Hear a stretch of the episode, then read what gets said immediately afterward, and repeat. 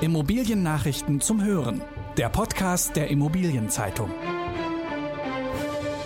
Immobilientrends werden durch textbasierte Analyse verständlich.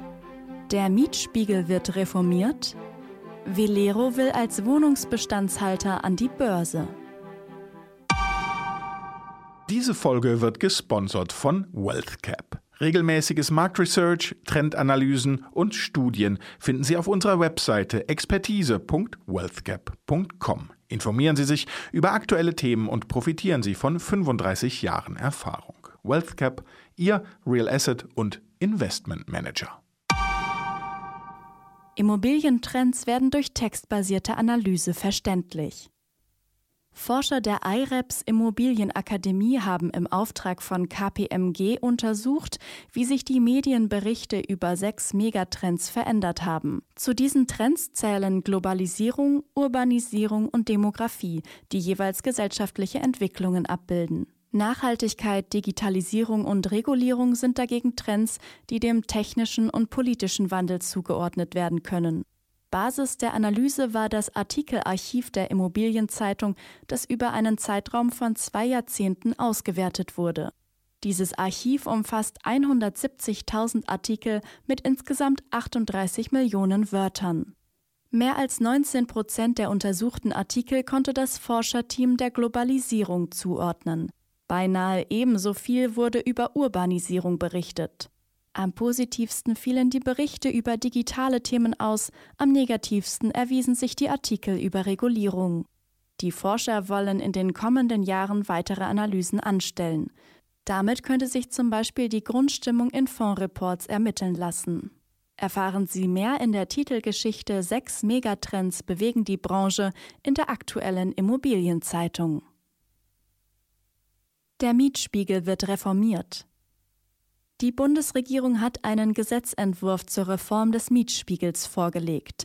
Die Kernpunkte des Reformwerks es verbietet das Benennen von Vergleichswohnungen, um Mieterhöhungen zu begründen, wenn ein qualifizierter Mietspiegel vorliegt. Möglich bleibt noch ein Sachverständigengutachten. Mieter und Vermieter können zudem verpflichtet werden, Auskunft über ihr Mietverhältnis und die Merkmale ihrer Wohnung zu erteilen. Der Entwurf legt Mindeststandards für die wissenschaftlichen Abfragen fest, die ein qualifizierter Mietspiegel braucht. Im Rechtsstreit soll so der Mietspiegel gestärkt werden. Es existiert auch weiterhin ein einfacher Mietspiegel, der ohne wissenschaftliche Abfragen auskommt. Außerdem wird die Frist, in der Mietspiegel an den Verbraucherindex angepasst werden müssen, von zwei auf drei Jahre verlängert. Qualifizierte Mietspiegel sind nach spätestens fünf Jahren ganz neu zu erstellen. Bislang ist ein Turnus von vier Jahren üblich. Mieter- und Vermieterverbände sind mit dem Entwurf weitgehend zufrieden. Der Mietspiegel ist für beide Seiten wichtig. Er legt die ortsübliche Vergleichsmiete fest. Diese ist der Referenzpunkt für jegliche Mieterhöhungen im Bestand. Velero will als Wohnungsbestandshalter an die Börse. Der Wohnungsverwalter Velero Immobilien will noch in diesem Jahr an die Börse, und zwar als Bestandshalter von Wohnungen.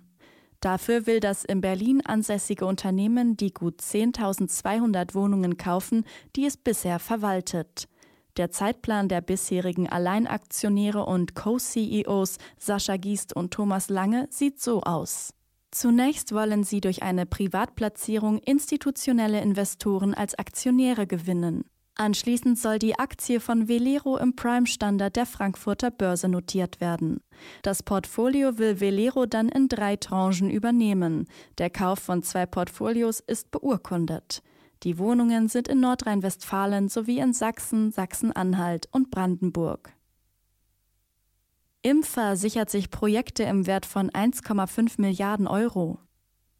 Der Immobilienentwickler Imfa hat die Mehrheit an Argo Capital Partners erworben. Marktkennern zufolge besitzt das Familienunternehmen aus Österreich damit fast 90 Prozent von Argo. Durch diese Übernahme hat Imfa Zugriff auf ein Portfolio von fünf Grundstücken, auf denen Immobilien mit einem Endwert von 1,5 Milliarden Euro entstehen sollen. Zu den fünf Projekten gehören der Kristallpalast in Leipzig, das Bauwollquartier in Köln und der Westpark in Frankfurt. Beim vierten Projekt handelt es sich um das Gewerbequartier Airgate One in der Nähe des Frankfurter Flughafens. Ein Wohnungsprojekt vervollständigt die Liste. Die Wohnungen entstehen am Weinberg in Stuttgart. Signa kauft die Karstadt-Zentrale in Essen. Die Signa-Gruppe ist neuer Eigentümer der ehemaligen Karstadt-Zentrale in Essen. Verkauft hat die Immobilie der Büroinvestor Publity. Das Gebäude wurde in den 1960er und 70er Jahren in Essens südlichem Stadtteil Bredeney errichtet. Es umfasst 100.000 Quadratmeter. Ein Großmieter ist der neue Eigentümer Signa mit seinem Warenhauskonzern Galeria Karstadt Kaufhof. Ein weiterer Großmieter ist seit kurzem die Polizei Essen, die sich für die nächsten 30 Jahre eingemietet hat. Vermarktet hat die Immobilie Preos, eine Tochter des Verkäufers Publity. Preos beziffert den Marktwert des Gebäudes auf 220 bis 240 Millionen Euro. Ditting steigt beim Großprojekt Ipanema ein. Das Hamburger Immobilienunternehmen Richard Ditting wird das Büroprojekt Ipanema in der Hansestadt als Generalunternehmer errichten. Zu diesem Zweck wird Ditting Joint Venture Partner der Entwicklungsgesellschaft PEG. Diese hatte das Projekt im August erworben. Es entsteht auf einem Areal von mehr als 28.000 Quadratmetern am Hamburger Überseering. Noch in diesem Jahr soll der Bau beginnen. Früher befand sich dort die Oberpostdirektion, nun sind an dieser Stelle über 500 Wohnungen geplant. Hinzu kommen große Flächen für Büro und Gewerbe. Mieter für die Büros gibt es aber noch nicht. Die Transaktion des Monats September. Die Stadt Hamburg und der Hamburger Sportverein HSV haben einen Letter of Intent vorgestellt, der den Verkauf des Volksparkstadions für 23,5 Millionen Euro regelt. Das rund 76.000 Quadratmeter große Grundstück soll dann bis 2087 im Erbbaurecht an den Zweitligaklub vergeben werden. Dafür zahlt der HSV eine jährliche Erbpacht von 1,8 Prozent des Grundstückswerts. Die Stadt Hamburg kann mit dem zweitgrößten Erbbaurecht der Stadt ihre neue Bodenpolitik voranbringen und ihre strategischen Interessen an städtischen Flächen langfristig absichern, erläutert Finanzsenator Andreas Dressel. Laut HSV-Vorstand Frank Wettstein ermöglicht der Verkauf trotz Corona-Krise und erheblicher Umsatzeinbußen die Modernisierung des Volksparkstadions.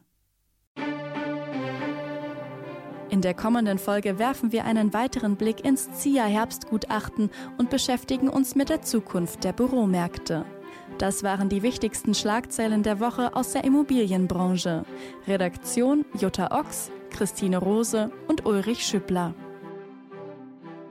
Alle Infos gibt es zum Nachlesen in der aktuellen Ausgabe der Immobilienzeitung. Jetzt 10 Euro sparen mit dem Schnupperabo. Mehr Infos unter iz.de slash Schnupperabo.